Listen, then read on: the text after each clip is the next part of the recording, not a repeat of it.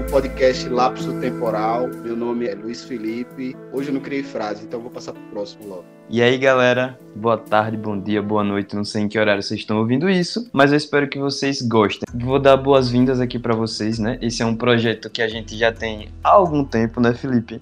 Com certeza. Nasceu numa mesa de bar. um projeto de mesa de bar, né? Depois de vários jeans, depois de várias cervejas, a gente sempre conversando de série, sempre conversando de filme. E esse meu amigo maravilhoso me chamando para fazer um podcast, eu sempre postergando, eu sempre dizendo, ah, um dia a gente faz, um dia a gente faz. E finalmente tomamos coragem de falar um pouco sobre o que a gente acha desse mundo maravilhoso que é o mundo das séries, o mundo dos filmes. Oi, gente, meu nome é Vitória. Eu não sei muito bem o que eu tô fazendo aqui, não, mas deve ser porque eu dou umas pegadas no rosto às vezes.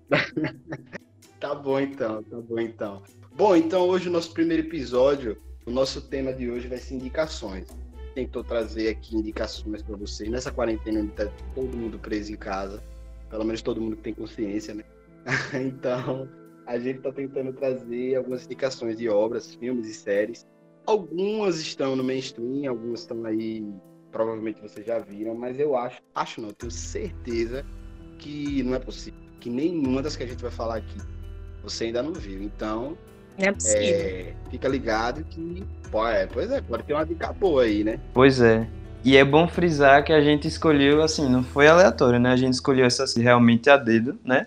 São obras, produções que a gente vê muita qualidade, que a gente gostou muito e que a gente até acha que não teve um alcance tão grande como poderia ter. Outra coisa que a gente também tentou trazer, né, indicações que estejam inseridas em contextos atuais, né, para que a gente até possa conversar sobre isso. Eu acho que a gente estando em quarentena, né, e nesse momento todo que o mundo está passando, de pandemia, de crise política, eu acho que é importante a gente sempre estar tá aliando a arte, né, que é uma coisa que nos entretém, a a gente refletir sobre o mundo que a gente está vivendo, né? Eu acho que isso é muito importante e acho que isso é sempre válido. E a gente vai tentar trazer um pouco disso para cá para esse primeiro episódio, em alguns momentos. É isso aí. É isso aí. Então vamos lá, vamos começar. Roda a vinheta aí.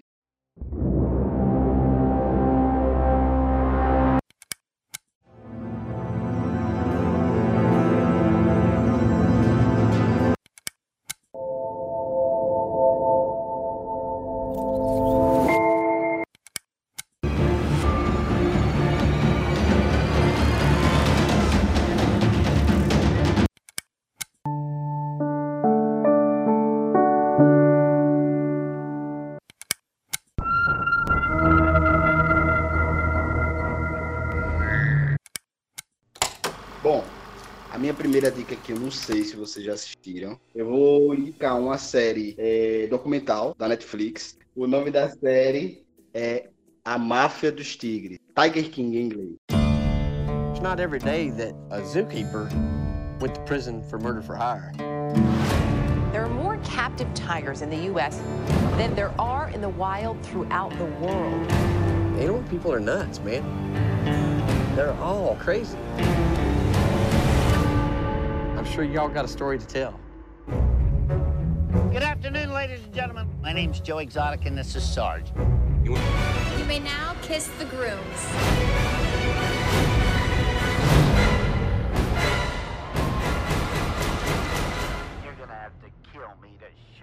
Então, essa série, ela tem tudo de mais estranho, maluco e bizarro, batido no liquidificador e colocado, jogado na tela da forma maluca possível.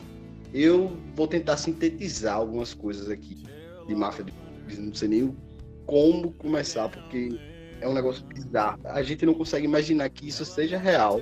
E, tipo, mostra também um lado dos Estados Unidos, que muita gente às vezes olha e acha maravilhoso, parada das poucas leis, da pouca regulamentação que tem nos Estados Unidos. E, tipo, lá, o cara qualquer, se tiver grana e se tiver terreno, pode comprar um tigre, um urso e montar o próprio zoológico. Então, isso é uma coisa que não acontece no Brasil, porque tem leis que regulamentam isso. Não só um próprio zoológico, é tipo, ah, meu bicho de estimação, meu leão. Oh. isso. Então, a série começa a mostrar e o principal personagem, que é real, porque é uma série documental, é o Joe Exotic. Ele é um cara, ele é gay, ele é poligâmico, ele é criador de grandes felinos, dono do zoológico, faz contrabando de animais, ameaça a gente de morte e é, é uma maluquice só.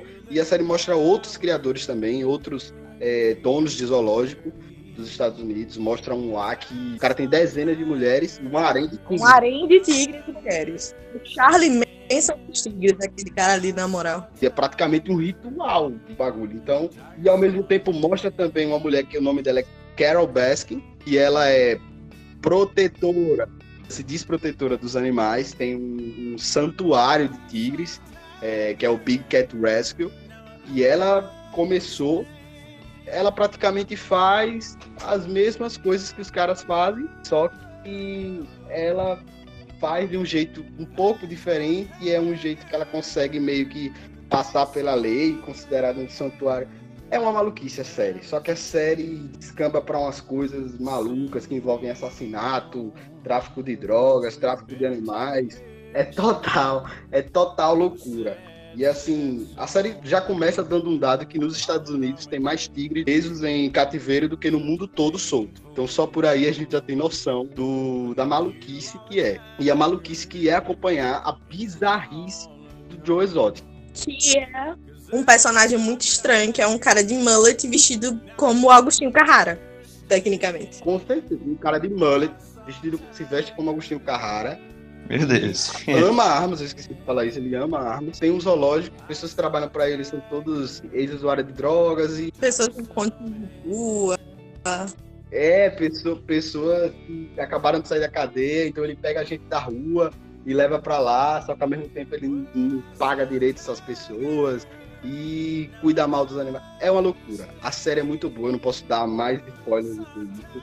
É, a série consegue ir para umas coisas assim malucas. Você pensa que não é real, só que é tudo filmado no documentário, é produzido pelo, pelo Eric Good, que é o diretor do documentário, é produzido pela Netflix, é, e o documentário fez tanto sucesso que a Discovery está fazendo uma série sobre o Joe Exotic também. Só que essa série ela vai abordar mais a parte dos animais e menos a parte do personagem Joe Exotic. E a CBS também está produzindo uma série sobre a máfia dos tigres também, sobre o Joe Exotic. E já tem até o personagem, já tem até o ator, o ator contratado para interpretar ele, que vai ser o Nicolas Cage. Então, vem mais loucura e bizarrice por aí. Nossa! E outra, a máfia dos tigres ainda não está nem perto de terminar, porque o processo e as coisas, que eu não vou falar aqui, não quero dar spoiler, ainda estão em curso. Então assista. São sete episódios, é, episódios de 40, 50 minutos. Eu concordo que os dois últimos episódios são um pouco encheção de linguiça e deu uma. Poderia ter cortado ali, mas tem episódios excelentes, mostra um outro lado, às vezes o personagem que você acha ah, esse aqui é legal, mas mostra uma maluquice. Ninguém é bom nessa série. Todo mundo é, é ruim, não presta, é merda, todo mundo, ninguém vale nada. E, então, é, mas é muito legal, como entretenimento, você vê uma maluquice, uma bizarrice. Então, tá aí minha recomendação, Máfia dos Tigres, assistam, Joe Exotic, Tiger King. Every time they breathe. I can feel their power, I can feel their peace. Cause I saw Tiger, now I understand. I saw Tiger, Tiger saw man. Então eu vou para minha primeira indicação aqui, é, a minha primeira indicação é da Netflix, quero logo dar um aviso, né? É, eu sou considerado um amigo que eu sou sempre o chato do rolê, que pede para os meus amigos saírem da Netflix e irem para outros streams, mas eu vou me explicar, calma. A Netflix tem muita coisa boa, né? Eu amo a Netflix. Só que eu acho, tipo, eu percebo, pelo menos no meu grupo de amigos, que a galera às vezes fica muito, fica muito presa, né, naquele stream só. Netflix, ela, nesses últimos anos, ela vem conquistando, assim, coisas incríveis, né, para um, pra um streaming não só, acho que não só no, na quantidade de gente que ela atinge, mas também em questão de premiação mesmo. É, eu lembro que teve um ano, não lembro qual foi o ano, não sei se foi 2017 ou 2018, enfim, que desde alguns anos a HBO vinha sempre liderando a quantidade de indicações do Emmy. Uma quantidade de anos bem significativa até. E aí um ano desses a Netflix conseguiu passar essa quantidade, né? O que mostra aí esse poder que a Netflix está ganhando. Então, falado isso, eu quero que minha primeira indicação seja da Netflix. E outra coisa que eu quero falar, que a Netflix eu acho que proporciona, né, pra gente que é espectador, é o nosso contato com produções de outros países, porque a gente sabe que a gente tá naquela caixinha Hollywood, de, de ver só, ah, Hollywood, Meryl Streep, Tom Hanks. Cinema alternativo, muita coisa outside. Exatamente a gente tem até uma relação de, de apego, de amor com os atores que são aqueles mesmos, né, que são repetidos, e às vezes a gente deixa de conhecer, né, produções de outros lugares tão boas quanto as produções de Hollywood. E minha primeira indicação vai ser justamente aí nessa pegada. Então minha próxima indicação é Assassino de Valhalla. Já identificaram? Tava sem carteira, sem nenhuma identificação, dez facadas pelo menos. Hora da morte? Umas 24 horas. A gente decidiu solicitar cooperação estrangeira.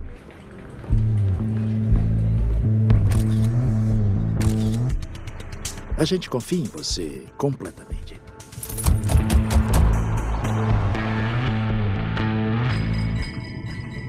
Sabe onde foi tirada? Valhalla. Era um orfanato perto de Borgarnes. Quando estiverem prontos, eu gostaria que descrevessem com o máximo de detalhes como era Valhalla.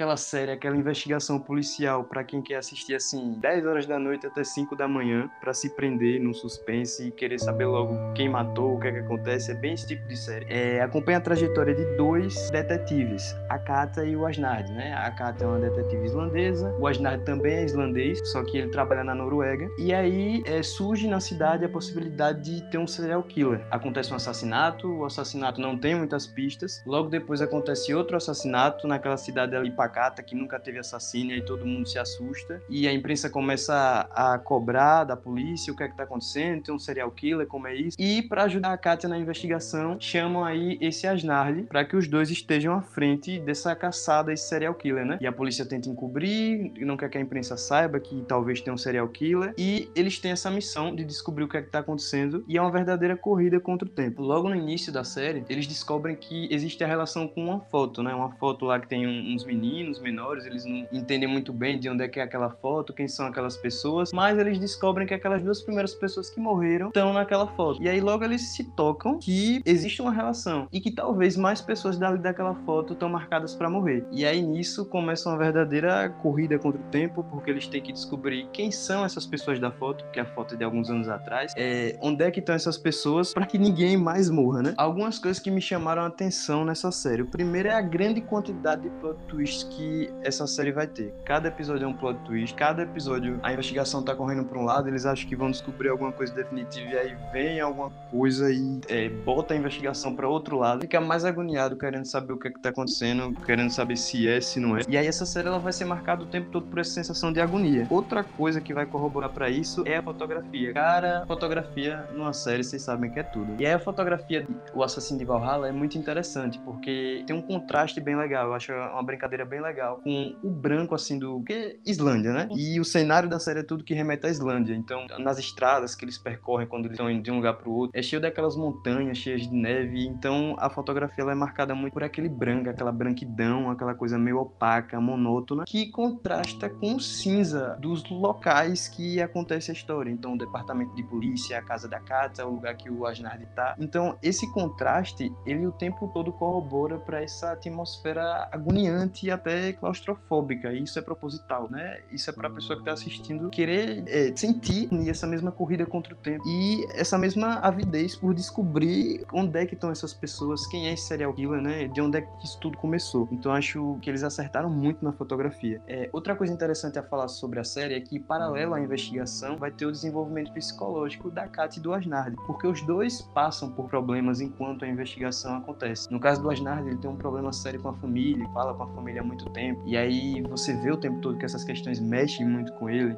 é, a irmã dele, que tem um marido abusador, o pai dele que está no asilo. É, a Kata já tem um problema com o filho, né? Que ela começa a pensar sobre se ela está distante do filho por causa do trabalho, o ex-marido dela cobre isso dela. E aí, ao mesmo tempo que está acontecendo a investigação, ela sabe que está acontecendo alguma coisa na escola do filho dela, porque sai um vídeo e aí ela acha que o filho está envolvido, e aí ela fica nessa angústia e fica nessa preocupação se ela está sendo uma boa mãe ou não. E ela fica confusa o tempo todo. Parada muito pertinente, né? As mulheres em si, em ter que fazer o seu trabalho enquanto profissional e o seu trabalho em casa, né? Sim, sim. E até porque logo no início da série a série traz esse perfil para ela daquela mulher dedicada ao trabalho, né? Que sempre sempre tá a postos pro que o departamento de polícia precisar. Então mostra assim esse dilema da mulher do, no mercado de trabalho, na maternidade. Eu, eu acho isso interessante e eu, e eu gosto da forma como eles aliam esse desenvolvimento psicológico ao desenvolvimento do, do próprio mistério. Eu gosto muito. E o final, eu acho final surpreendente. Eu gostei muito. É, acho que vai,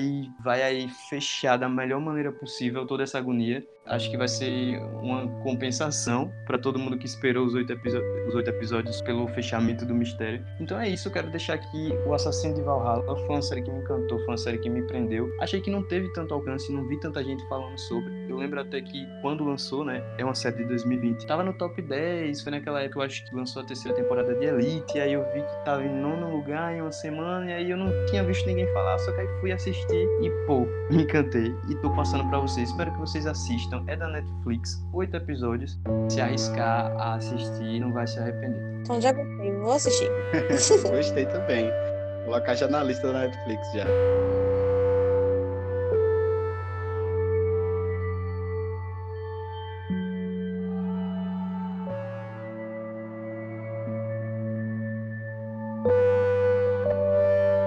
A minha primeira indicação é Entre Realidades, Rusty Girl, como título original de 2020. Happy birthday!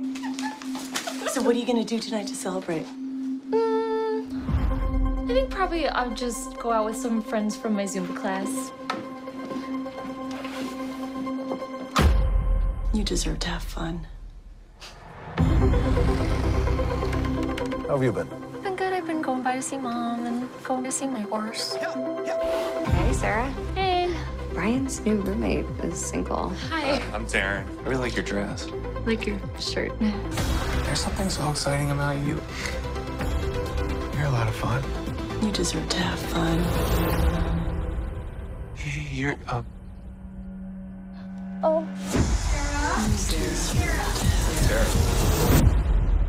Are you okay? I don't know. Diretor Jeff Baiana e tem como protagonista a Sarah, que é feita pela atriz Alison Brie, sabe? Aqui dubla BoJack Horseman e aqui é também a protagonista de Glow, também da Netflix de 2017. É uma produção dos irmãos do Flash. E assim, é um filme incrível, é o meu filme preferidinho da quarentena, meu cristal, alecrim dourado desses tempos, assim, foi, sabe? Algo que meio que despertou a paranoia que existe dentro de mim. Então eu vou meio que falar é, palavras que me vêm muito na cabeça quando eu penso desse filme. Que é tipo, maluco, é um filme estranho, é um filme paranoico, mas ao mesmo tempo é um filme muito sensível. É algo muito insano, sabe? Tipo, você vai ficar exatamente sem entender nada. E é muito subjetivo, sabe? Ele atende qualquer tipo de pessoa, se você é a pessoa mais, sabe, conspiracionista, até se você é a pessoa doida dos livros de psicologia. É, superficialmente a gente é apresentada a Sarah, né? Ela é uma personagem extremamente introspectiva, ela não é de muitas amizades e ela não é, assim, eu já adianto que ela não é uma narradora confiável, sabe? A gente tá sempre sentindo que sempre tem algo a mais, sabe? Ela te mostra as coisas, te fala determinadas coisas, os diálogos mostram é, determinadas situações, traumas e etc. Mas você ainda sabe que tem algo a mais e que ela está te escondendo. É, ela trabalha numa loja de artesanato e isso é muito evidente é, durante o filme, porque o diretor fez questão de mostrar cenas massivas dela cortando o tecido Então, tanto no trailer quanto no, nos próprios cartazes de divulgação, tem muita coisa sobre o corte de tecido, porque ela sempre faz esse determinado tipo de trabalho repetidamente. Ela é viciada em uma série policial sobrenatural chamada de Purgatório, sabe? Viciada real. Ela curou determinadas coisas da vida dela ou se escondeu com essa série. Ela faz aula de zumba e ela divide apartamento com uma amiga, feita pela Debbie Ryan, e ela visita um estábulo e ela é ficcionada num cavalo. Você só sabe que ela visita todo dia um estábulo e você sempre vê ela fazendo todas essas coisinhas. Vai para o trabalho, aula de zumba, vê a série, vê cavalo, enfim. É a rotina dela é a rotina dela, uma rotina bem monótona, cansada, chata, mas que ela tá curtindo muito, sabe? Ela tá bem feliz, aparentemente. Só que a gente observa, o filme mostra pra gente, vai revelando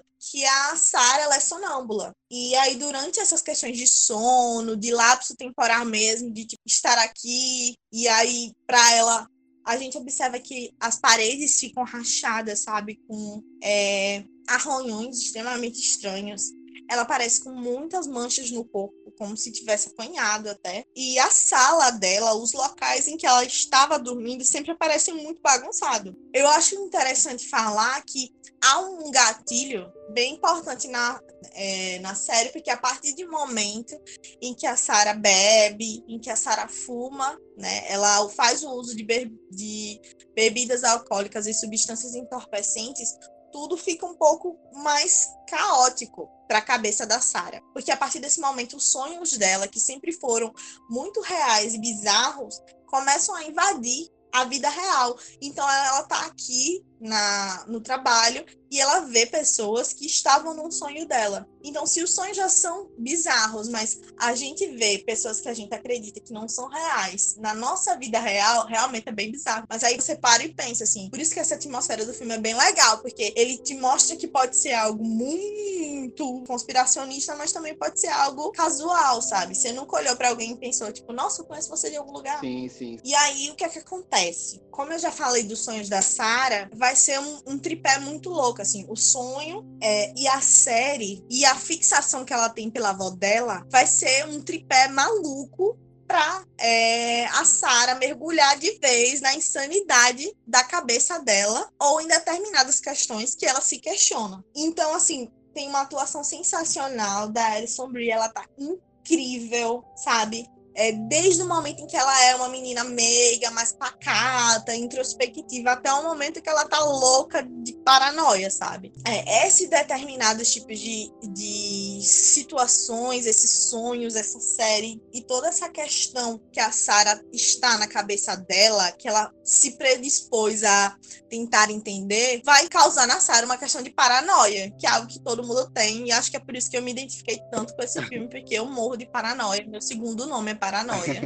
Paranoia é algo que tá presente na minha Somos dois, somos dois. A paranoia tá presente na minha vida. Vai ser o nome do meu filho, porque eu tenho certeza que eu vou olhar para ele e vou lembrar todos os dias, porque é incrível conviver com a paranoia. E aí, o que é que acontece? É legal a gente falar que a Alison Brie, ela deu várias entrevistas falando que muito da interpretação da Sarah, né? Muito das coisas que a Sarah fez nesse filme, é, ela teve experiências familiares de determinadas situações que fizeram com que ela se transformasse nessa pessoa, assim, se transformasse tão bem nessa em determinadas fases da personagem, como a de paranoia em si. Sim. E aí vem a questão da teoria da conspiração, que eu já falei, que é basicamente o que alimenta a paranoia da Sarah. Para Sarah, é, os clones que vêm da série que ela assiste, a série Purgatório, que eu falei, que ela assiste em looping, assim, loucamente.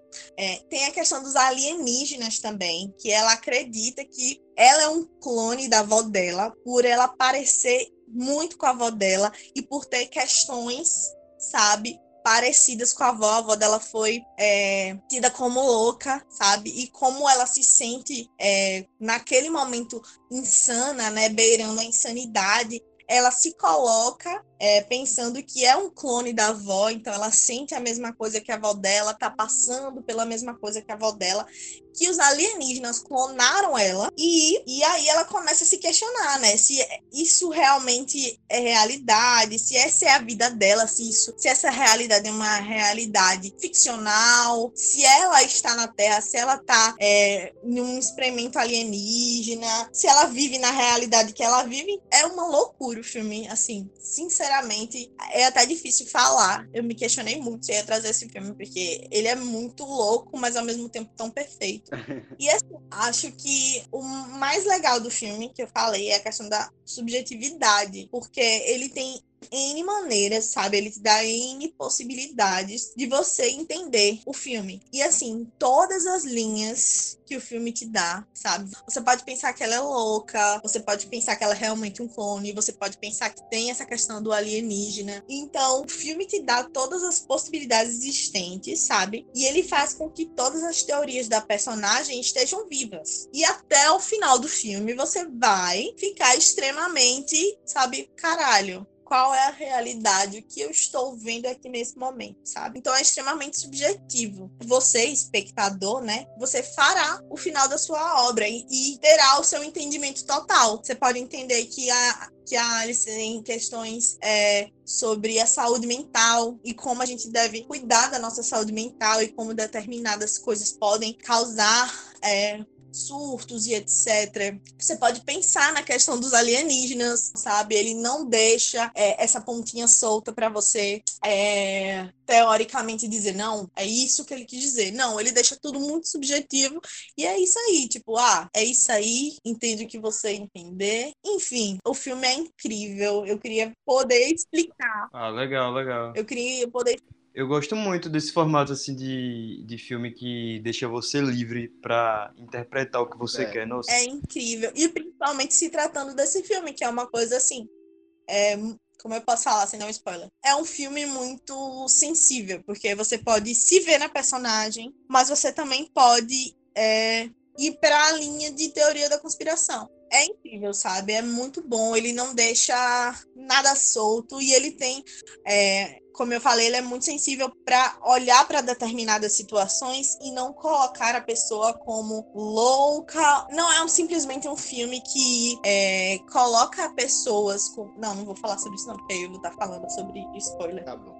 Mas o filme, é, o filme é incrível. Eu queria muito que me fizesse entendida, porque eu queria muito que todo mundo visse esse filme. Vejam esse filme. Esse filme é meu cristal da vida. E assim, se você tem o um mínimo de é, vontade de entender o subconsciente, ou sabe como é a cabeça de uma pessoa. A minha avó disse que cabeça de gente é terra de ninguém. Então a gente entende que o filme é incrível. Tá aí.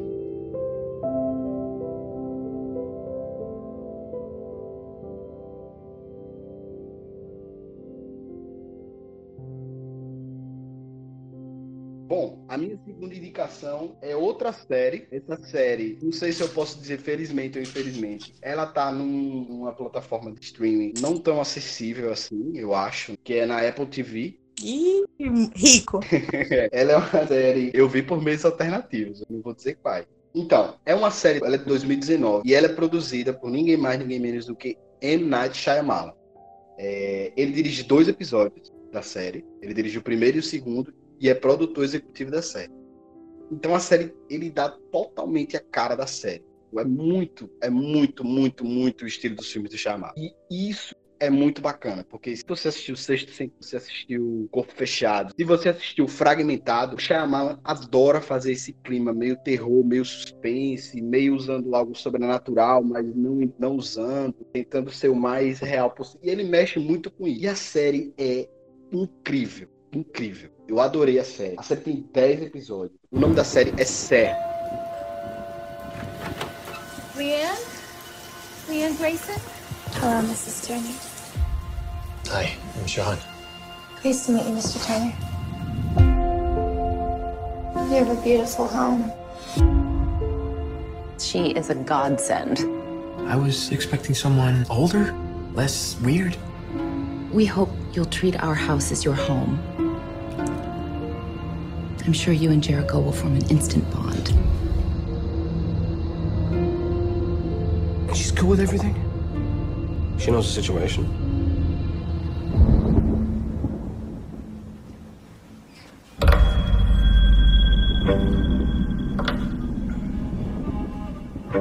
I guess we should talk about this.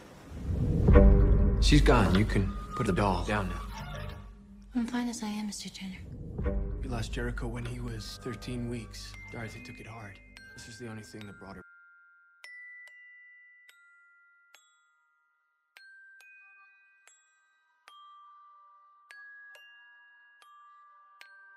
A história da série é assim, a série começa, sabe aqueles bebês reborn, que é aquele boneco que tem umas empresas que fazem o boneco que é, que é, exatamente igual a um bebê real. Tipo, até a pele, a, a textura da pele eles conseguem replicar. É um, é um bagulho absurdo, é assustador. E acontece o seguinte: você começa a série, isso não, não é spoiler. Você... Mas você tá ligado que esses bebês são vendidos normalmente. Não, então, eu tô ligado. Eu tô ligado, tem empresas, empresas, tem empresas só disso. E o que é que acontece? A série, ela, ela narra o seguinte: começa, eu vou ter que falar um pouco de coisas que acontecem no primeiro episódio.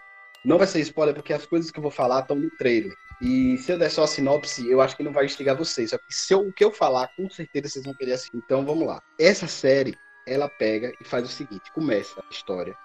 Você não entende nada. Começa uma mãe dormindo com, com o marido e aí a mãe tá lá e fala: Ah, vai lá que o bebê tá chorando, não sei o que, vai, vai ver o bebê. E aí, tipo, você não entende nada, você tá assistindo a série, o bebê, o marido pega o bebê, segura o bebê aqui, bota pra ninar, não sei o que, daqui a pouco ele pega e derruba, joga o bebê no chão. Aí você fica, hã? Como é que o pai faz isso com o filho? Você fica sem entender.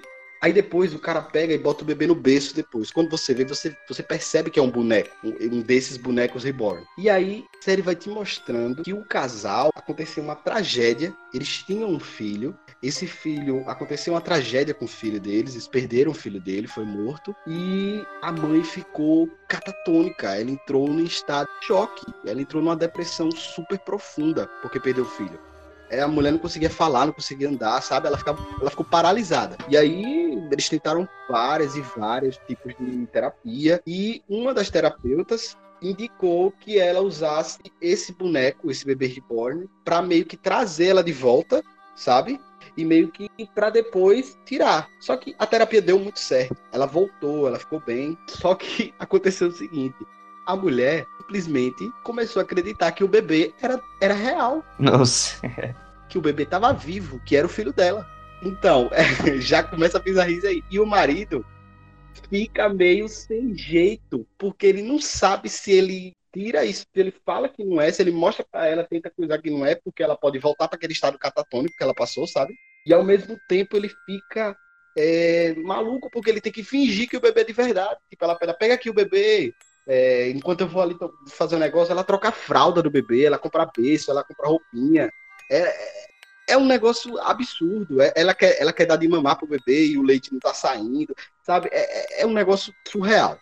Poderíamos dizer que dialoga com terror psicológico, porque eu tô ficando agoniado só de, de imaginar essa história. Isso, ela dialoga com terror psicológico, só que é aí que vem também o toque do Shyamalan. O que é que acontece? O início é bem psicológico, né? Porque assim, o terror, o terror psicológico é mais tipo, você vê o cara nessa situação, tipo, caralho, o cara tá vivendo com um bebê boneco e ele tem que fingir, tipo, quem consegue? Isso, isso. Ele tem que fingir que é o filho dele, que é, tá ali, o bebê é de verdade, que é real, pra mulher, porque ele fica com medo da mulher voltar para aquele estado catatônico que ela tava antes, que ela não conseguia falar. E aí o que é que acontece? A mulher, quando aconteceu a tragédia, a mulher ficou, ela trabalha como repórter de um telejornal. E o marido trabalha em casa. O marido é um chefe de cozinha, ele faz consultoria para alguns restaurantes, ele trabalha tudo em casa, tudo online, ele faz as consultorias. Então o que é que acontece? Ele é tipo o pica, o pique, ele faz receita pra galera. Não é um cozinheiro O cara é muito foda. Eles moram em Nova York, numa puta casa, sabe? Eles são muito ricos, bem difícil. A mulher, ela, é, é, ela tá, ela é repórter, ela tava de licença maternidade, aconteceu essa tragédia e ela ficou, como ela ficou naquele estado, ela ainda estava na licença e toda essa terapia, tudo isso rolou na licença. Então o que é que acontece? No, logo no primeiro episódio, isso tudo que eu tô falando é no primeiro episódio. Logo no primeiro episódio, a mulher, como vai entrar, vai voltar a trabalhar, ela quer contratar uma babá. E o cara tá naquela de, meu, uma babá, mais uma pessoa para saber dessa história, não sei o quê. E aí ela contrata uma babá. E aí a babá chega, A babá, isso, tá- só tá piorando. Calma que vai melhorar. A babá chega na, na, na casa dele e a babá, tipo, é uma menina muito nova, pa- aparenta assim ter 18, 19 anos. Fala, é menininha do interior, toda quietinha, tal, tímida. E assim, ela chega e ela, como ela mora em um outro estado, ela veio de outro estado, ela viria pra morar na casa. Então, pra ficar lá, sabe? Aquelas babás ficam, dormem na casa e ficam lá. Então, a mãe, é, quando a babá chega, ela, ela chega, ela é muito calada, conversa, pais conversam com ela. O marido tá tomando vinho e pensando na vida, como é que eu vou explicar pra essa menina que ela vai cuidar de um boneco e não do bebê real. E aí a mulher fica conversando, ah, o nome do filho é Jericó. E aí eles estão lá sentados na mesa e ela falando, ah, porque o Jericó é isso, porque o Jericó é desse jeito, tomar cuidado com isso. E acabou que ela contratou a menina, adorou a menina e contratou. Essa menina começa a trabalhar de manhã, né? A mãe saindo pro trabalho, aí a mãe dá o bebê pra ela e ela segura o bebê aqui, tá dando de ninar. Ela diz, ó, tchau, cuida dele, não sei o que, beijo, beijo, amor, tchau, sai de casa. Quando ela sai, o marido fala, tá bom, pode largar isso aí. A menina olha pra ele assim e faz, hã? Aí ele falou, pode largar o boneco. É... Eu acho que você quer uma explicação disso tudo. Aí ela fica, não, não precisa me explicar nada. E sobe com o bebê boneco. E aí fica pensando, cacete, mas é, que negócio estranho, essa babá do nada. E ela, e será que a mulher contou pra ela? Será que e o marido só fica mais mal da cabeça ainda? Meu Deus, o que é que tá acontecendo? E aí, cara, de noite, quando eles estão dormindo, tem uma babá eletrônica, né, no quarto do bebê no quarto. O marido ouve um choro de bebê. E aí ele vai pro quarto. Quando vai, tem um bebê real lá, um bebê de verdade. É, parece que eu tô assistindo a série, pô, porque você tá contando. Não, ele tá contando aqui, eu tô. Eu tô sentindo a agonia do terror psicológico. Tipo, um bebê real mesmo, não é um reborn. É um bebê real.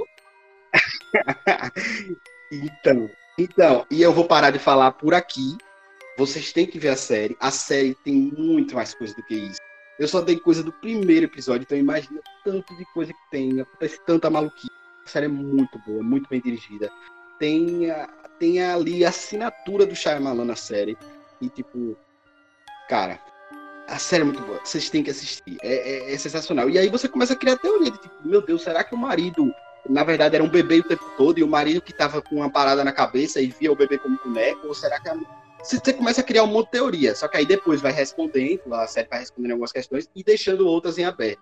E já tem segunda temporada confirmada. Então assistam, vale muito a pena. Felipe, uma pergunta. É, e essa primeira cena que você falou, tipo, inicia a série. Quem, a mãe que tá jogando o bebê, no caso, né? Não é a. Não, o pai, o pai. Entendi, entendi. A mãe, a mãe acredita que o bebê, a mãe troca a fralda, dá de mamar, bota no berço. O pai, que a mãe fala bem assim, vai ver o Jérico. E aí ele vai, pega o menino, aí quando ela, aí quando ela vira assim, ele pega e joga o menino no chão, assim, e a cabeça do bebê sai rolando, porque é um boneco. Só que aí, depois, tá o bebê de verdade. E aí você tem que assistir para saber o que, é que vai acontecer. então, minha indicação foi essa. Servant, assista, é muito bom. Vale a pena, pode assistir.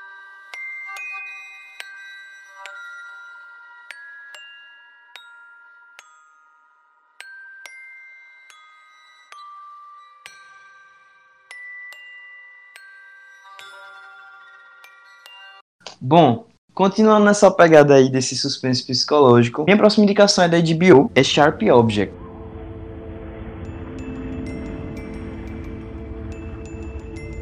Ma said she saw a.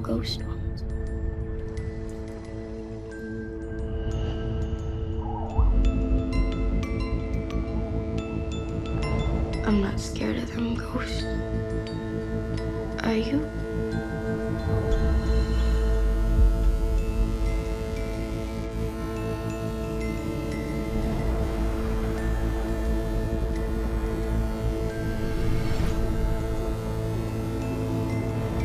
We need to talk about your daughters. One of them is dangerous. The other one's in danger.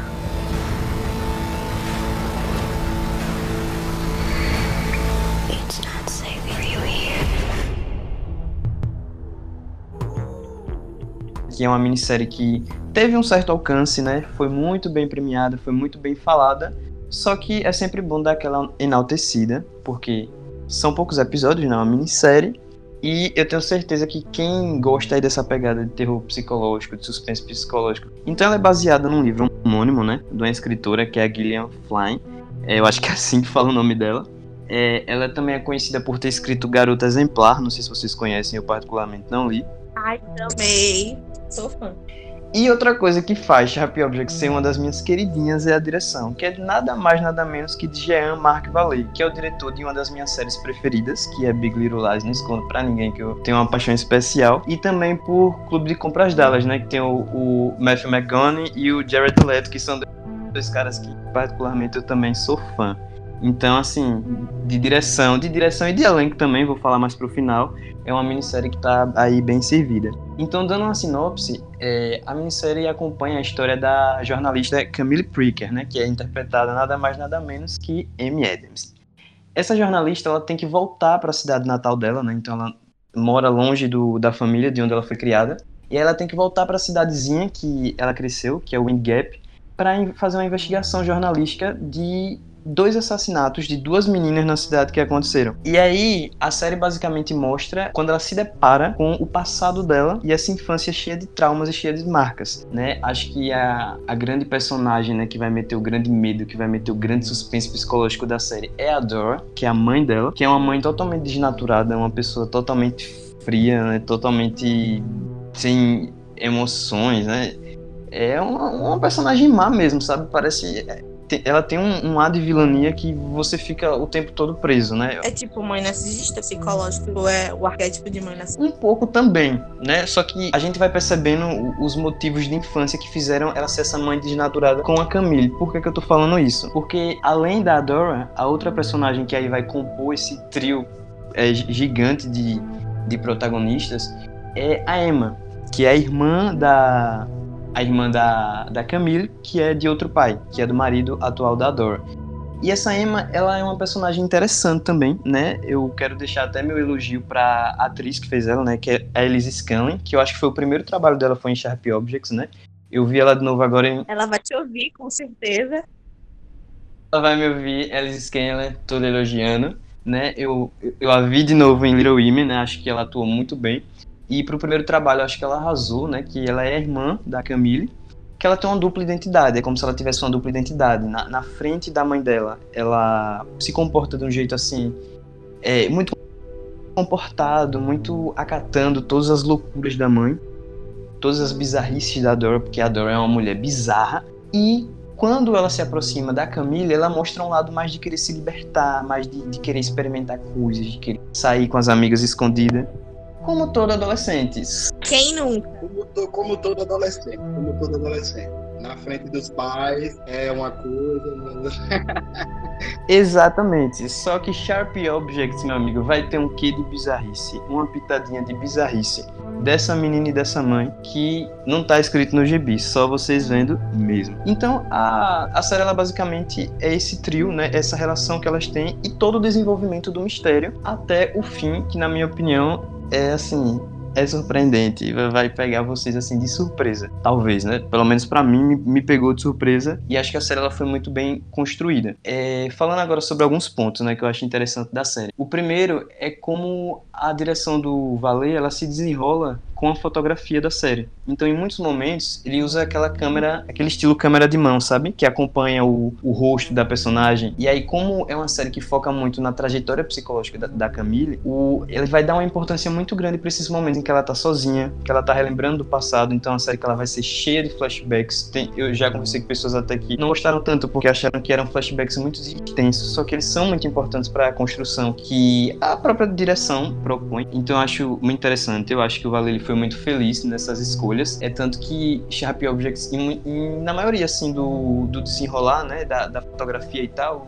ele é uma coisa muito cinematográfica, é uma imagem muito de filme, remete muito. E Big Little Lies também lembra isso, né, para quem assistiu aí. Só que eu acho que Sharp Objects relembra ainda mais esse essa coisa de filme, né? Parece um filme de oito episódios.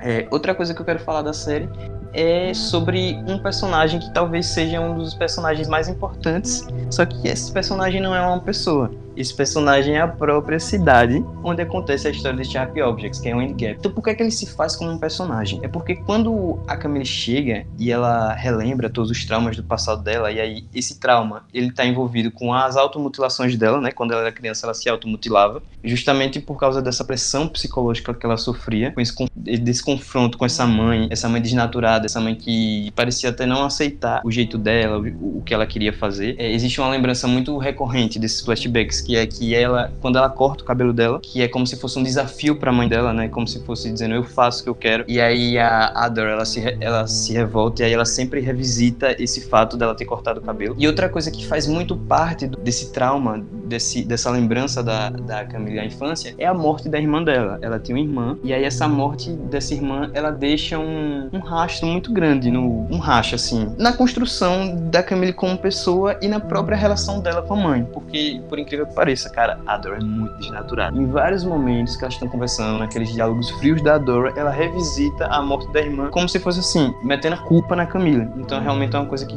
você fica muito, às vezes, até chocado com os diálogos. Então, acho que me perdi um pouco, mas eu tava falando de Windy Gap como personagem, né? A cidadezinha que acontece a série. Então, por que, que o Windy Gap eu considero como um personagem da série? Porque ela se depara com a mãe e ela se depara também com essa cidade, com essas lembranças, né? E existe exatamente. E o Windy Gap, né, como cidade, ele também remete a esse, a esse terror psicológico, essa, esse sentimento de tensão da Camille com o passado dela. É uma coisa que é muito interessante notar são alguns personagens pontuais de Wind Gap, né? Tem um delegado que tá tentando solucionar o caso, tem uma amiga da Camille, tem as amigas da, da Dora, né? Aparecem várias cenas que elas estão é, no enterro, numa reunião de de restaurante e você percebe o tempo todo que as pessoas elas estão moldadas a algo. Elas parecem estar sempre escondendo alguma coisa e elas estão elas estão sempre encaixadas em um mesmo comportamento. Lembra até aquele conceito filosófico de determinismo do meio sabe? Uma coisa meio de que tipo aquele meio aquela cidade determina o que, é que essas pessoas fazem o que, é que essas pessoas pensam. E em alguns momentos você percebe até uma certa indiferença dessa cidade ao que está acontecendo entendeu? Parece que só a Camille está ali querendo descobrir o que é que realmente aconteceu com essas duas meninas. Falando de elenco, falando de atuação, eu só tenho realmente a parabenizar, né?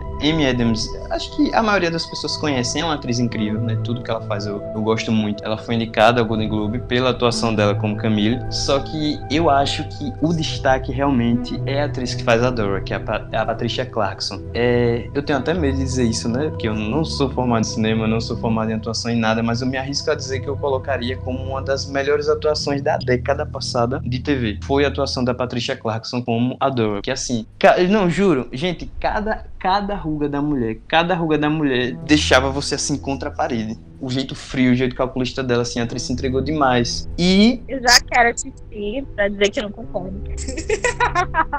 eu quero ver só por isso. pois é. Ó, a gente tá aqui só elogiando, mas ainda vai ter podcast de crítica, a gente vai escolhambar, a gente vai brigar aqui. Por sinal, né, Vitória? Só fazendo parênteses, estávamos ontem em ligação, ou foi anteontem, brigando do que, é que a gente acha de Serena de The Handmaid's Tale. Então, Serena! quem assiste The Handmaid's Tale aí, fique ligado, que a gente ainda vai ter fight, ainda vai ter fight aqui sobre isso. Isso aí é assunto para um próximo podcast. Né? E aí, é isso, gente. O elenco, ele realmente é impressionante, né? As três atrizes principais são impressionantes. A Patricia ganhou o Golden Globe por melhor atriz coadjuvante. A Amy Adams não ganhou porque ela perdeu para Patricia Arquette, né? Que é uma atriz que eu particularmente também sou fã. Também não é derrota, também não é derrota. Gosta, é, não é, não é derrota, né? E assim, a Patricia Arquette, ela fez Escape de Namora, né? Que é uma direção do Ben Stiller. Acho que é direção, acho que é produção, acho que é a direção do Ben Stiller. E assim, é uma minissérie também que eu podia até colocar aqui, né? Que também como um pouco desconhecida, né? De outro, é de um streaming não tão conhecido que é o Showtime. Só que assim, a Patricia Arquette, ela, ela arrasa, então assim, não foi uma derrota para Amy Adams, tá? Só para deixar claro. Mas a Patrícia conseguiu levar o Golden Globe para casa. E Sharp Objects também foi indicado ao Golden Globe de 2019, mas perdeu. Só que também não foi derrota, precisava perder, porque perdeu para American Crime Story The Assassination of Gianni Versace. Fica aí minha indicação, Sharp Objects, né? Amy Adams, todo mundo conhece Amy Adams, todo mundo ama essa mulher.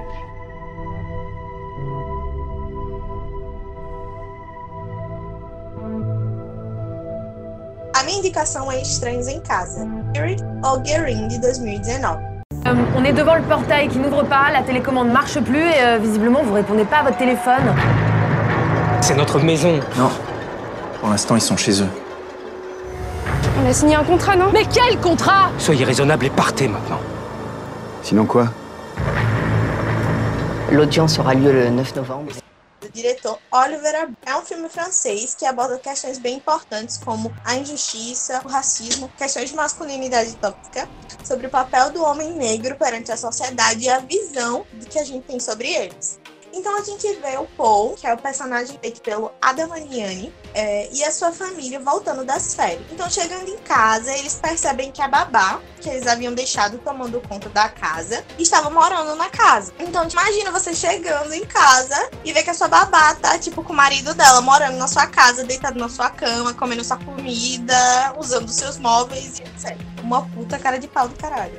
Então, daí a polícia é chamada, porque tecnicamente tá rolando uma invasão de domicílio, né? E aí a gente consegue entender, meio que numa meio de uma confusão, que a babá tá lá legalmente. Ou seja, ela meio que enganou os patrões e virou inquilina do Paul e da Chloe, que é a mulher dele. Mas como assim? Como assim? Ele, eles viajaram, saíram e deixaram a babá pra cuidar da casa, é isso? Isso. E aí, voltando, a casa não era mais deles. Quer dizer, continuava sendo deles, mas tinham pessoas, inquilinos, morando na própria casa deles. Então, cuidar, botar pra fora, porque existia um contrato.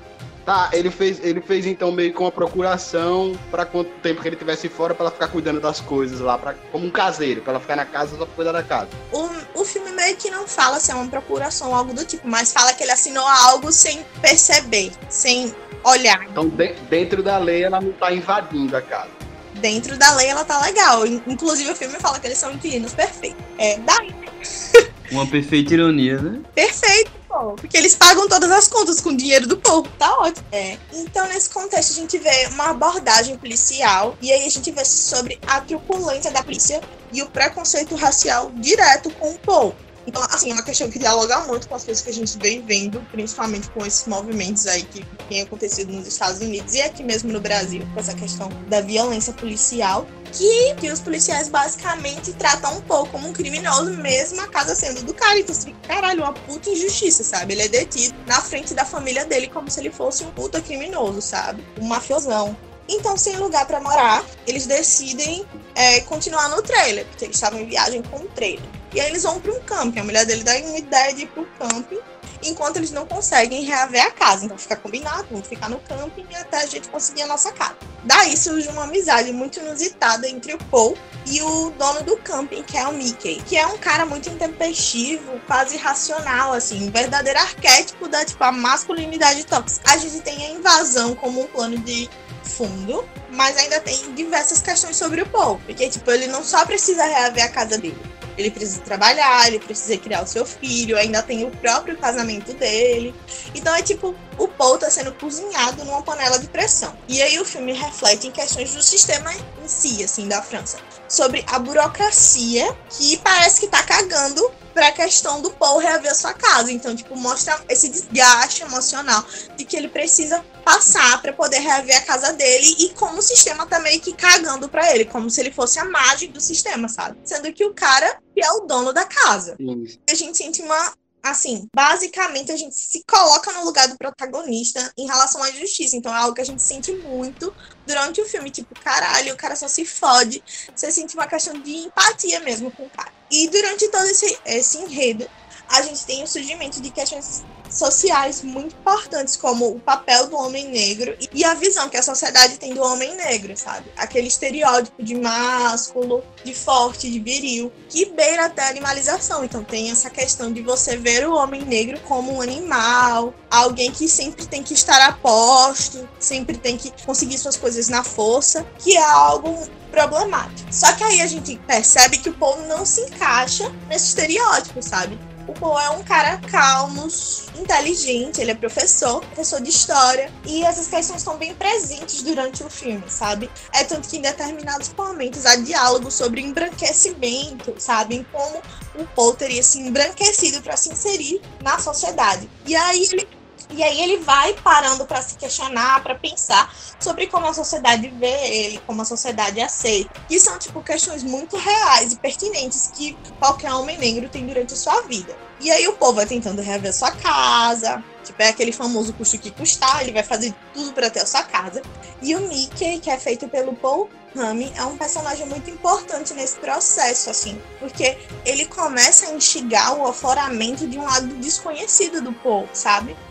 É, então entra aquele aspecto que eu falei no início do filme sobre questões importantes sobre a masculinidade tóxica, porque o Paul se pergunta se ele não precisaria gritar, se ele, ele fosse mais violento, se ele fosse mais é, incisivo, se ele gritasse, se ele tivesse outra postura, isso estaria acontecendo com ele. Então, tipo, é algo que se repete muito durante um filme. Assim, um homem deve ir atrás do que ele quer, um homem deve pegar o que é seu. Um que reforça essa questão da masculinidade tóxica, de que o homem não pode perder, mas o homem tem, tem que ser aquela figura que as pessoas temem.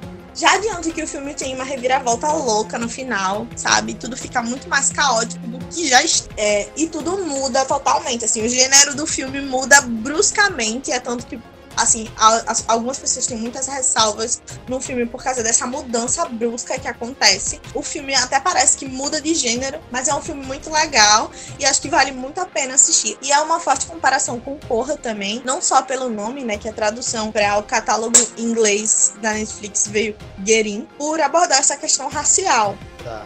Então vale a indicação. Vale é um filme bom. E relativamente, acho que abrupto é a palavra para esse filme. Começa de um jeito e termina de outro muito louco. É bom, parece que é um suspense. Começa com um drama, suspense psicológico e termina numa loucura, beirando a um terror bem macabro.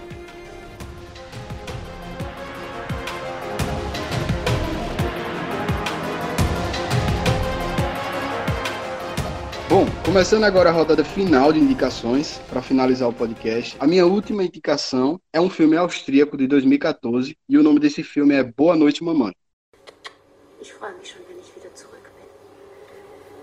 Weißt du, wie viele stehen?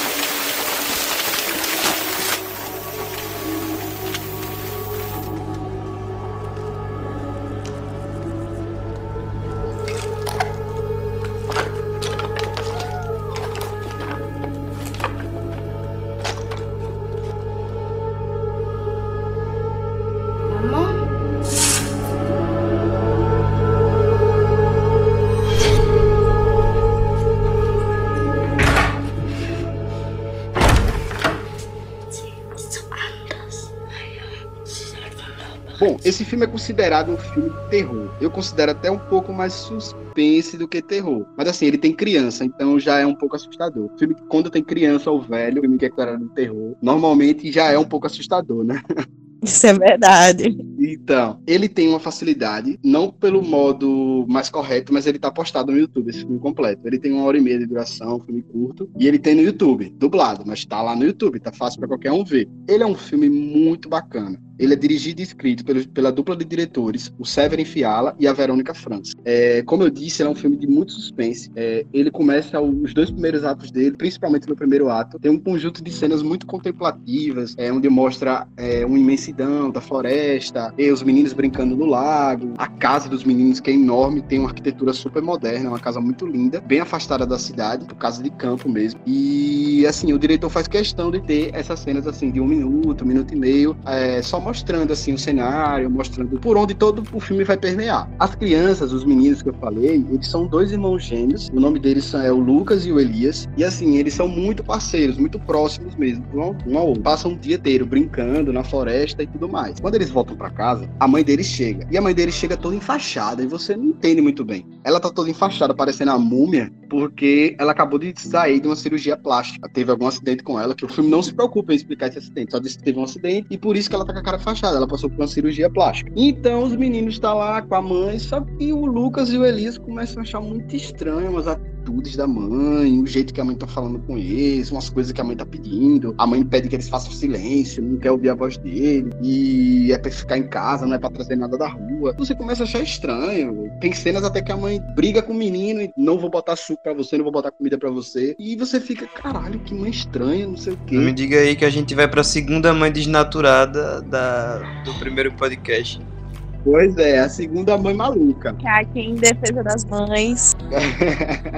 então, a segunda mãe maluca. E aí o que é que acontece? O filme vai passando, você vai vendo, os diretores fazem questão de mostrar cenas assim. Você fica, ah, agora eu tô entendendo para o que é que tá acontecendo de verdade. Só que aí é um sonho, ou então é um pensamento. Então o filme faz muito isso de brincar com você. Por isso que eu é, encaixo ele muito bem no suspense, que faz esse negócio da gente sempre querer adivinhar o que é que tá acontecendo, qual o final, e a gente sempre fica se perguntando, se perguntando, e às vezes acha que tá chegando, só que aí é outra coisa. Então, o... eu não vou, posso falar muito mais do filme, porque senão eu vou dar spoiler, mas assim, o filme tem um final surpreendente. A fotografia do filme, assim, é muito bonita. Ele não é um filme com muitos e muitos diálogos, mas ele, é, ele passa muito rápido. Assim, o filme tem um trabalho especial com as persianas da casa, isso é muito importante. É... Então, assim, assistam Boa Noite Mamãe, é um filme austríaco. É um pouco diferente, filme europeu e tudo mais, a língua é diferente, mas no YouTube tá dublado. Se você quiser assistir dublado, tá lá. E assim, é uma indicação que vale muito a pena. Quem gosta de filme terror vai amar, quem gosta de filme suspense vai amar. O terceiro ato do filme, ele muda um pouco o gênero, aí vai mais com terror mesmo, depois vocês vão entender assistindo, eu não posso falar muito sobre isso. E o final é como eu disse, é um plot twist assim, arrebatador, que quem for muito atento pode até conseguir adivinhar. Vai gostar. E quem não adivinhar também vai gostar mais ainda, porque vai se surpreender mais ainda no final. Então tá aí, minha última ligação é Boa Noite Mamãe, filme austríaco de 2014. Já amei, porque eu adoro filme com criança, que já é louco, ainda mais gêmeos, é bem surreal, sobrenatural. E eu, e eu sou fã de um plot twist. Teve um plot twist no meio, eu já tô assistindo. Eu, eu amo aquela surpresa. E esse é aquele plot twist clássico do final. Então, é, é ótimo.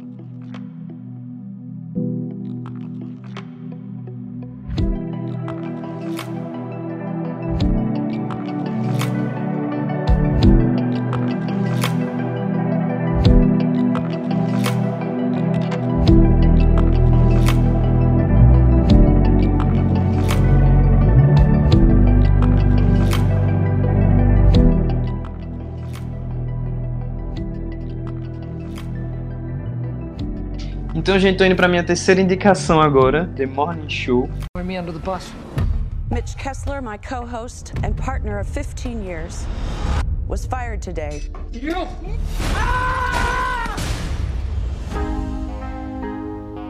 We are facing the biggest crisis in our history. My life just ended for no good reason. We're in the middle of an epic rebirth.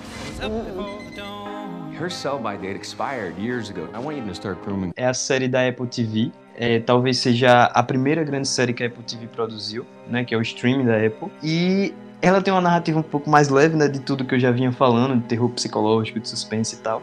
Mas ela trata de um assunto bastante delicado, né? Que eu acho que ela tratou de uma maneira muito responsável e de uma maneira muito bem construída. E é um assunto que tem que, assim como o suspense psicológico, assim como o terror, causar agonia na gente, causar espanto e fazer com que a gente fale cada vez mais sobre isso. E que a gente valorize os movimentos que vêm à tona para escancarar isso na sociedade por isso vai minha indicação The Morning Show. Então a série começa contando a história do programa matutino tradicional chamado The Morning Show, né, que é apresentado pela Alex Levy, que é a personagem da Jennifer Aniston, e pelo Mitch Kessler, que é o personagem do Steve Carell. A Jennifer aí, né, pros fãs de Friends, né, que vão à loucura com qualquer coisa que a Jennifer faz. O Mitch Kessler é interpretado pelo Steve Carell, para quem gosta de The Office conhece muito bem. Tudo começa quando explode uma acusação de assédio do Mitch Kessler e aí ele tem que ser afastado da, do programa para abafar essas acusações para que a galera não fale tanto, né? Porque é uma grande surpresa, né? O Mitch Kessler ele é conhecido como o jornalista gente boa, o, o cara que todo mundo gostava, o cara que todo mundo respeitava e aí do nada, de um dia para noite, literalmente do dia pra noite. Porque a série começa, a Alex está 3 horas da manhã na cama, ela recebe o telefonema, que isso aconteceu, e aí ela fica desesperada de que ele tem que ser afastado do programa. E aí a Alex se depara com uma situação nova, né? Ela tem que ser âncora do jornal sozinha, ela tem que enfrentar aquela situação ali sem o Mitch do nada, uma coisa que a série deixa meio no ar que ela sabia um pouco, ela não sabia, e fica aquela coisa, ela tá angustiada porque ela gostava muito do Mitch, você também não entende muito bem logo de início qual era essa relação aí dela com o Mitch, e fica uma coisa muito confusa, mas você percebe o impacto que a Alex recebe quando isso acontece. Paralelamente a isso, nessa mesma semana de, de agonia ali nos bastidores do The Morning Show, um vídeo viraliza de uma jornalista de interior, não muito conhecida, conhecida, aliás, pouco conhecida, que é a Bradley Jackson, que é a personagem da Reese Witherspoon, brigando com um ativista. Então ela vai para uma manifestação, fazer a cobertura jornalística da manifestação, e aí tem um ativista falando algo lá que ela não concorda, e aí ela vai e briga. E aí já mostra de cara a personalidade dela, que é de uma mulher fala que não tem voz, que, que fala que tem voz que não, não liga muito para se moldar, né, para ter um comportamento agradável, fala o que pensa, fala o que acha correto. E esse vídeo viraliza. E aí nessa mesma semana que, essa, que essas duas confusões estão acontecendo, o pessoal do, dos bastidores do The Morning Show vem esse vídeo, acham interessante colocar como pauta do programa, né, para ela ser uma convidada, e vão atrás da Bradley para ela ser entrevistada pela Alex. E aí que começa o primeiro encontro das duas grandes protagonistas do The Morning Show, né, que isso, isso tudo acontece no primeiro episódio. A Alex vai entrevistar a Bradley, e aí essa entrevista é o que vai guiar o resto do que vai acontecer, porque a Bradley, por ela ter esse jeito intempestivo, né, da, da galera começar a contar, começar a comentar quem é essa mulher que gritou tal, a Alex tem uma personalidade um pouco até maldosa. Vocês vão perceber isso no vídeo. Ela é um pouco. Ela, ela é um pouco fria, é um pouco mazinha às vezes. E aí ela aceita, né, que a Bradley seja entrevistada, só que ela vai com a intenção de meio que é, diminuir o, o, feito da Bradley, né? Dizer bem assim, ah, você só fez isso para chamar a atenção. E aí ela quer fazer isso colocando a Bradley contra a parede ao vivo em rede nacional. Só que aí, pra surpresa de todos, a Bradley consegue se sair do melhor jeito possível em rede nacional, impressionando a todos, inclusive a Alex. E aí vai começar o, o desenrolar da história, né? Vocês vão perceber logo de início que a série dá a entender que a Bradley vai, vai acender aí na, no The Morning Show de alguma forma. E no meio dessa história a gente vai ter um personagem muito, muito interessante, né? Que é o, que é o Corey, que é o diretor do programa né, que ele tá, ele é contra, né, o, ele é secretamente contra o, o presidente da, da rede, que é o BA. E aí ele se aproveita da situação para pegar a Bradley, né, achando que ela vai ser um ponto de estresse, né, ela, vai ela vai chamar muita atenção, então ela vai dar menos credibilidade na cabeça dele, talvez. Né. Você, é um personagem muito interessante, você fica confuso com a intenção dele, né, se é pegar a Bradley para dar menos credibilidade pro canal e aí o presidente cair, você fica um pouco confuso, mas enfim, ele vai atrás da Bradley para colocar ela no The Morning Show e aí a história se desenrola. Alguns pontos que eu tenho a falar sobre a série, né, que eu, que eu acho que fazem a série ser a série maravilhosa que é, na minha opinião. O primeiro delas é a quebra da imagem idealizada da mulher do, dos noticiários, da mulher da mídia. Então é até um contraste que sempre tá na série que eu gosto muito, né, que é quando elas estão na bancadas, eita, acho que já entreguei alguma coisa, mas a série sugere isso logo de início. É quando elas duas estão na bancada falando, e aí elas têm que se portar daquele jeito, né? Da, da mulher afável, da mulher que todo mundo gosta de ver. E literalmente nos o que acontece nos bastidores, né? Que elas por todo o desenrolar da série estão passando por aquele estresse. A Bradley está passando por um estresse, a, a também. E elas têm temperamentos totalmente fora da, dessa idealização que a mídia pede da mulher. Então, a Bradley é intempestiva, ela fala, ela é muito instável. A, a também, ela é, tem até uma tendência um pouco maliciosa, como eu já falei em alguns momentos. Então, elas estão meio que aquém desse estereótipo de, da, da mulher afável, da mulher, da mulher doce que a mídia tenta trazer. Então, eu gosto muito desse contraste que a série faz em vários momentos. É obrigatório, na real. Uhum. Né? É muito obrigatório isso. Pois é. Outra coisa que eu acho interessante, né, falar é sobre a descredibilidade que colocam na Bradley logo que ela chega. Porque o vídeo, o vídeo corre e aí todo mundo vê aquela mulher gritando, aquela mulher falando, e aí pensam logo o quê? O que é que se percebe, né, do, da reação dos personagens? Ah, essa mulher que jornalista é essa? Só porque tá falando, sendo que isso tá justamente junto com o que a gente espera da mulher na mídia, do que, a sociedade espera da mulher na mídia. Acho que não, não é nem só a questão dessa em relação à mulher, mas em si, mas que você precisa ser séria o suficiente para fazer honrar a sua profissão, Exatamente. no caso, né? Porque tipo, na vida real, na vida real a pessoa é tão séria quanto um, uma âncora de jornal. Ninguém é assim real, entende? E assim, até Vitória traz aquele, aquele dilema, né, da mulher. Que sempre a mulher tem que para se provar profissionalmente competente, seja na política, seja no, nos, mais variados, nos mais variados ocupações.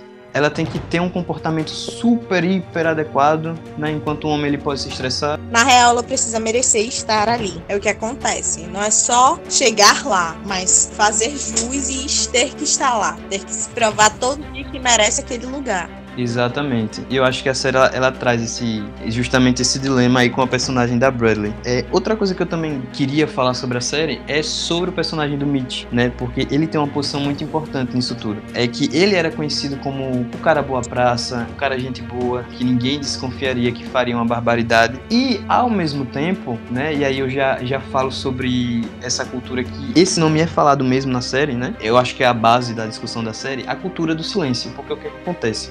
Existia rumores dentro dos bastidores que ele assediava, que ele assediava uma, uma que assediava outra. Você, vocês vão ver isso no desenrolar de outros personagens ali do, dos bastidores, só que as pessoas não falavam sobre isso, né? E aí isso chama atenção para a cultura do silêncio. Acho que não só na mídia, mas eu acho que vários, em vários espaços, em vários espaços profissionais, né? Não só na mídia, não só no bastidores de TV, não só no cinema, né? Como eu vou, eu vou falar já já que isso foi escancarado há algum tempo, né? E tá sendo escancarado cada vez mais. Então, o, o machismo, né? Essa coisa da gente ter sido construído numa estrutura patriarcal, numa cultura machista, faz com que a gente normalize certas atitudes, normalize certos rumores. Então, ah, ele deu em cima dela, ele fez isso, ele fez aquilo, que a gente fique um pouco aquém disso. Acho que na real não, não tem um quê de machismo, mas tem uma questão também da relação de poder, né? Porque, tipo, o sim, cara é um sim. puta cara, o famoso cara de jornal, então, tipo, ele está acima de você, onde você vai arranjar emprego se você denunciar, como você será visto, porque infelizmente a gente culpabiliza a ah, vítima. Muito. Então, que como você vai ficar vista no seu mercado de trabalho se você denunciar fulano, entende? Muito essa questão também da, da relação de poder. Exatamente. E isso que Vitória falou se confirma tanto na série que vocês vão ver que tem algumas personagens femininas dentro dos bastidores, né? Tirando a Alex e tirando a Bradley, que realmente nesse dilema, né? Porque elas estão trabalhando um grande programa de TV, numa oportunidade que muitas queriam ter e que não tem. E aí vem um cara com justamente essa questão aí da hierarquia, né? Do cara, ele é o, ele é o âncora do jornal, ele é conhecido por todo por todo o país, né? Quem sou eu para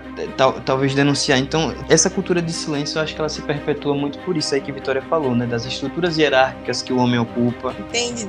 Não existe é, um código de barra falando assedio pessoas. Você não consegue ver. Além dessa questão da credibilidade, tem isso que você tá falando da posição, de como ele é visto na sociedade, de que jamais, como assim? É, tal pessoa teve essa postura, fulano teve essa postura, porque a gente tem muito uma questão de, de idealizar o perfil de pessoa. Em fulano não tem um perfil de abusador, fulano não tem um perfil de é, alguém que cometa assédio, mas não existe um perfil, né? Não existe alguém, ninguém vem, ninguém vem com um código de barra ou escrito na sua testa que faz determinadas atitudes. São pessoas normais, pais de famílias, são filhos de alguém, entende? São é, maridos de alguém. Então, tipo, ninguém é tecnicamente cuspido no mundo ou determinado, ou tem determinada feição para determinada coisa. Então é importante a gente lembrar que existe muito isso. O fulano é o melhor roteirista, o melhor câmera. Então você não vai, você vai se predispor a determinados tipos de situação. Você precisa daquilo que é o seu sonho e etc. E Vitória, pegando o link disso que você tá falando, né, uma coisa que a série faz, eu acho que ela é muito feliz em fazer isso, é colocar um plano de fundo real, que é falar sobre, né, em vários diálogos eles vão fazer uma menção direta a isso, ao movimento Me Too e suas repercussões. Então, só falando um pouco, né, para vocês entenderem, acho que a maioria já ouviu falar, mas só para entender, amarrar isso aí, o movimento Me Too ele foi criado em 2017 por um ativista, só que ele ganhou força de verdade quando uma atriz, né, Alissa Milano, ela vai no Twitter e pede para que todas as mulheres que sofreram abuso, que sofreram assédio, tweetarem com a hashtag MeToo. E aí isso desencadeia um movimento enorme na, nas redes sociais que vai desencadear em grandes escândalos de assédio, inclusive de Hollywood. E aí, só amarrando com o que você falou, né, de não existir um perfil para um assediador, né, acho que um dos maiores exemplos que explodiu na época foi o exemplo do Harvey Weinstein, né, que era um grande produtor de filmes, que as denúncias, né, quando isso aconteceu foram várias, né, mulheres famosas, tipo atrizes famosas como Angelina Jolie, Gwyneth Paltrow, acusando esse cara, então é, corrobora ainda mais para essa ideia que a gente está tentando trazer de não existe, não existe um perfil. Porque, por exemplo, a gente está falando aí de mulheres, de atrizes famosas, de mulheres poderosas, com dinheiro, com talento, só que elas estão, elas estavam numa estrutura hierárquica que permitia que eles se opossem acima dela, que eles fizessem, que eles se colocassem acima dela, né? Essa, essa coisa da estrutura hierárquica, ela é, nossa, eu acho que ela é muito determinante realmente para que isso aconteça. E, gente, é interessante, né, como esse movimento aí da, da sororidade, né, de uma mulher falas falarem, continuou repercutindo, né? Logo depois surgiu, é, em janeiro de 2018, o movimento Times Up, né, que foi fundado por algumas atrizes, tipo Mary, Mary Streep, Natalie Portman, que foi justamente para arrecadar fundos de defesa legal para essas mulheres que queriam denunciar e que às vezes não tinham condição, né? Porque a gente tem que ver essa questão social também no meio, né? Acho que uma, um marco interessante assim do cinema, né? Já que a gente tá falando de série de cinema, acho que um marco interessante disso foi a edição do Golden Globes 2018, né? Que é um importante evento da, da TV e do cinema, em que todos os artistas foram vestidos de preto. Não sei se vocês lembram disso para protestar sim, sim. contra essas acusações e tal. E uma coisa, né, interessante sobre isso, né, que soma com isso tudo que a gente tá falando, é do criador da série, que é o Jay Carson. É, eu não sei se vocês sabem, mas o Jay Carson ele era consultor artístico de House of Cards, que foi a série que teve um dos grandes escândalos de assédio de Hollywood, que foi o do Kevin Spacey. Então assim, eu fico imaginando, provavelmente ele viu isso de perto. Né, ele viu isso acontecer e provavelmente ele re repetiu esse estereótipo desse personagem. E aí eu deixo aí minha indicação, né, The Morning Show, essa série que fala sobre assédio, fala sobre a questão é, da mulher, do ele tira essa idealização da mulher e acho que ele trata tudo isso de uma maneira muito responsável e muito bem narrada. Então é isso, gente. Deixo aí minha indicação para vocês, The Morning Show.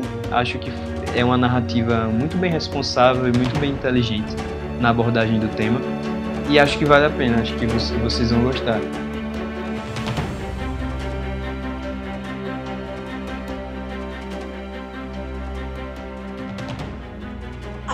próxima indicação é Her, Ela, de 2013. Do diretor Spike Jonze, o cara do Jackass, para quem não conhece. Good morning, Theodore. Good morning. You have a meeting in five minutes. You want to try getting out of bed? Get up! You're too funny. Theodore, I saw in your emails that you'd gone through a breakup recently. You're kind of nosy. Am I? You'll get used to it. Eu acho que esse filme combina muito com esse momento que a gente vive, sabe? De manter as relações virtuais à distância, por causa da questão da quarentena, mas também sobre a nossa, é, não só assim, nosso mundo pós-modernidade, sabe? Essa questão importante de como a gente lida com as relações humanas. É, e eu também trouxe esse filme porque eu amo, então é isso, vocês vão ter que aceitar. Em determinados momentos eu ficava perguntando, meu Deus, por que é tão triste, por que é tão lindo, por que é tão filosófico, por que é tão solitário? Porque tecnicamente são as palavras-chave desse. Bom, então, então a gente acompanha Theodore, que é feito pelo Joaquim Fênix, o nosso Joe, que é maravilhoso, sensacional. Eu nunca vi, o cara parece. Ah, e abri um parêntese aqui que eu anotei isso muito, que ele parece muito Belchior. É tipo, muito. Ele parece Belchior, literalmente. Eu até anotei aqui. É o Belchior da modernidade líquida, porque, sinceramente. Joaquim Phoenix, né? Acho que não tem nem o que duvidar da qualidade. Theodore, ele é um redator de cartas de um site, né, de belascartasmanuscritas.com. Ele é solitário e ele vem de um término de casamento. Então ele tá naquela fase de luto, do divórcio. Tá na fase de luto, tá na fase do luto. É, só que aí você para pra pensar, caralho, faz quanto tempo que esse cara se separou? Um ano. Assim, né? Aquele luto meio viúva. Então, assim, num futuro previsto, que o filme não explica basicamente, mas não é um futuro distópico, nem um futuro muito sci-fi, assim, é só um futuro previsto no filme, é algo muito é, até natural, algo muito por colocar esse futuro tão parecido com o nosso futuro real, mas tão é, surreal ao mesmo tempo. A gente tem essa impressão de, ah, isso pode talvez isso possa acontecer. Então, nesse futuro previsto do filme, os humanos eles utilizam sistemas operacionais, sabe? Os sistemas operacionais fazem atividades, pagam contas, mandam e-mails, essas coisas que ninguém gosta de fazer. E aí surge um upgrade nesse sistema operacional que faz com que esse sistema operacional tenha uma inteligência artificial, sabe? Algo emocional e evolutivo. Ou seja, é tipo uma Siri que se desenvolve. Ela se desenvolve. Sua Siri vai ter uma personalidade única. O Theodore Ele acaba comprando esse sistema, né? E aí a gente é apresentado a Samantha, que é feita pela Scarlett Johansson, a voz da Scarlett Johansson, na verdade, maravilhosa. Eu me apaixonei pela voz dela, porque a bicha tá sensacional, que é a nossa viúva negra princesa. E é muito interessante o jeito que é colocado as questões desse sistema operacional, que foi que eu falei. É muito diferente o jeito que eles lidam com a realidade, com o futuro. Em alguns momentos você começa a achar que a Samantha, que é o sistema operacional, ela parece ser mais humana que o Theodore. Então ela tem traço de respiração, ela reflete sobre a vida, ela filosofa e ela, sabe, ela fala sobre amor e ela fala sobre diversas questões super pertinentes, sabe? Coisas que a gente hoje faz muito na quarentena, que é tipo parar para se perguntar, deita na cama em algum momento e pensa, meu Deus, será que o céu é azul? Porque será que eu sou feito desse jeito? Será que eu sou feito dessa matéria? Será que um dia eu vou casar? Será que um dia eu vou namorar? Porque alguém me ama? Porque ninguém me ama? Real, real. É, então a gente vai acompanhar a interação dos dois, essa conexão, porque literalmente é uma conexão que a Samantha tem com o Theodore. E aí a gente vai vendo diversas situações entre os dois, sabe? Coisas muito estranhas e ao mesmo tempo legais. É muito sensível, o filme é muito sensível, é sensacional, meu Deus, eu vou diferente o jeito que é tratado aqui o romance em si. Daí a gente vai acompanhar a interação desses dois, porque é quase uma conexão mesmo, sabe? É algo muito diferente, sensível, estranho ao mesmo tempo, porque tipo algo muito diferente, é uma conexão entre um ser humano e um sistema operacional, sabe? Mas é algo muito verdadeiro e intenso. E aí eles vão passando por diversas situações muito loucas, ao mesmo tempo muito profundas. E aí o Theodore se apaixona pela Samantha. E aí a gente vai ver um dilema muito interessante, sabe? O filme é muito lindo, tem uma brincadeira muito legal com as cores, sabe? A atmosfera é sensacional, a fotografia é perfeita, o filme é muito, é, é de chorar porque o filme é para você agradar os olhos. Os diálogos são perfeitos para você que curte filosofia, tem coisas, sabe? A Samantha sou eu na vida, ela pensa coisas que você não queria imaginar e ela é só um robozinho. As cenas são autoexplicativas, sabe? É, você consegue sentir o que o personagem está sentindo só de olhar a feição, o jeito como ele sente, o jeito como ele deita, a, o tom de voz. Abrir parênteses aqui para a atuação de Joaquim Phoenix, ele tá incrível, sabe? Ele consegue ser. Eu olho para ele e eu vejo melancolia, sabe? Para mim, ele é o tipo o cara louco, mas doido ao mesmo tempo. Ele tá incrível e ele é incrível, né? Em qualquer coisa que ele se propõe a fazer. O filme traz questionamentos bem legais, assim, sobre reações, né? Sobre o que eu falei, sobre se é, o sistema ele é evolutivo. Será que ele pode sentir algo? Será que ele pode é, sentir determinadas coisas? Se eles não estão juntos nesse plano, mas talvez em determinado plano podem estar. Que seria o amor? Sobre, sobre superação.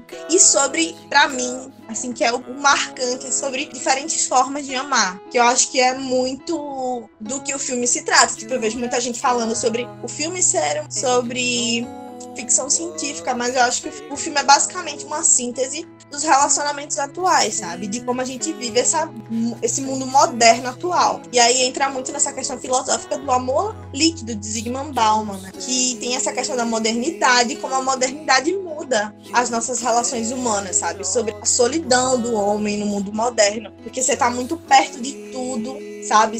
Há um clique de qualquer coisa, mas tão longe de todo mundo. E, e isso o filme mostra bastante, porque você consegue perceber que as outras pessoas ao redor estão todas interagindo em si com seus sistemas operacionais e não percebem coisas tão importantes ou coisas tão anormais dentro é, do aspecto social. Então, aquilo ali já foi meio que normalizado dentro daquela sociedade e sobre a facilidade da gente se conectar com algo e se desconectar também. Porque basicamente as nossas relações hoje em dia, sem entrar nessa questão de aplicativo, de como hoje tudo é muito fácil de você se desconectar, se desligar. Não só das pessoas em si, mas tudo é muito volátil, tudo é muito rápido de se fazer. Então é um filme bem legal, acho muito interessante. Tem questões bem importantes, bem engraçadas, sabe? Sobre sexo no telefone, que acho que a galera deve estar fazendo muito aí na quarentena. Então, vale muito a pena assistir.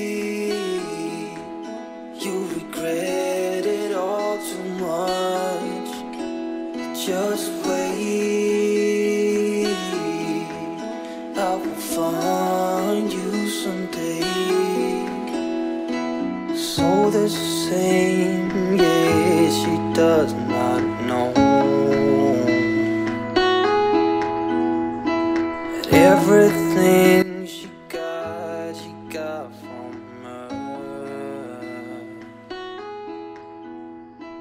Então, galera, esse foi o primeiro episódio do podcast Lápis Temporal. A gente espera que você tenha gostado. A gente tentou trazer assim, indicações para vocês verem aí na quarentena, filmes, séries, obras, passar o tempo, maratonar, pensar um pouco na vida. Então, é isso.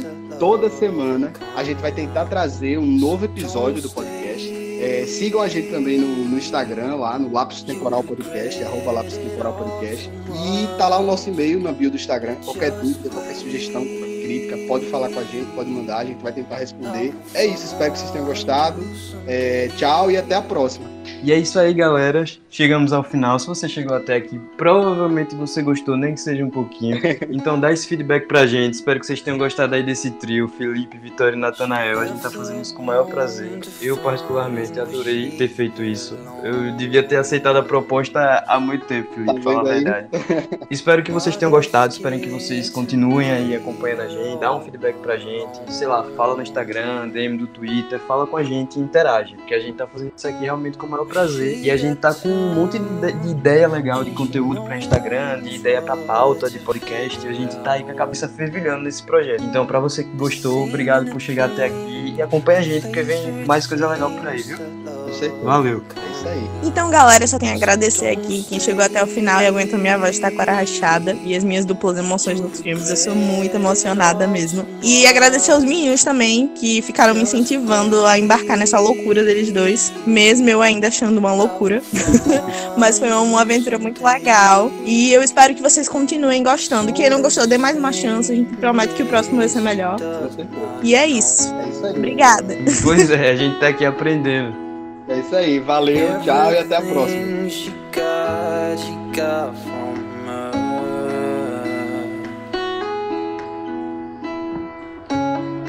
You got time and you know what to figure out.